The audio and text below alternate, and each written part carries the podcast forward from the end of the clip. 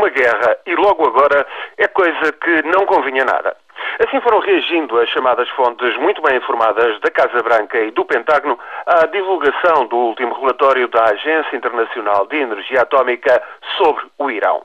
Os especialistas da agência compilaram elementos fidedignos sobre testes secretos no Irão que só podem ter por objetivo o fabrico de uma bomba nuclear.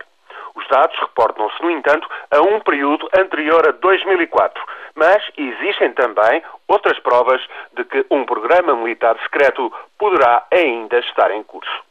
Sem afirmar taxativamente que Teherão está a desenvolver uma bomba atómica, a agência deixa pouca margem para dúvidas sobre o programa nuclear iraniano. Existe, de facto, uma componente militar.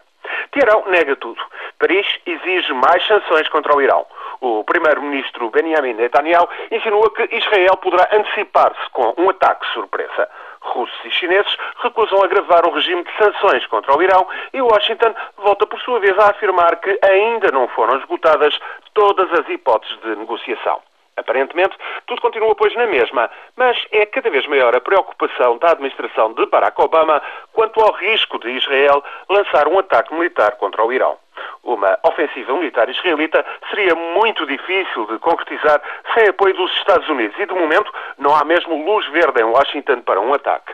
Mas, mesmo sem reunir condições para destruir a maior parte dos alvos, uma vaga de bombardeamentos israelitas à revelia de Washington acabaria por desencadear retaliações imediatas da parte do Irão. A escalada da guerra obrigaria quase por certo à intervenção dos Estados Unidos e esse é precisamente o maior temor de Barack Obama. Por isso, altos responsáveis da administração democrata reagiram como reagiram. É preciso continuar a negociar com Teherão.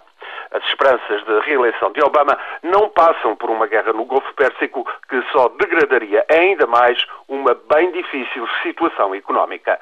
O problema são mesmo os israelitas. Netanyahu pode arriscar um ataque e chantagear o presidente norte-americano a entrar numa guerra indesejada.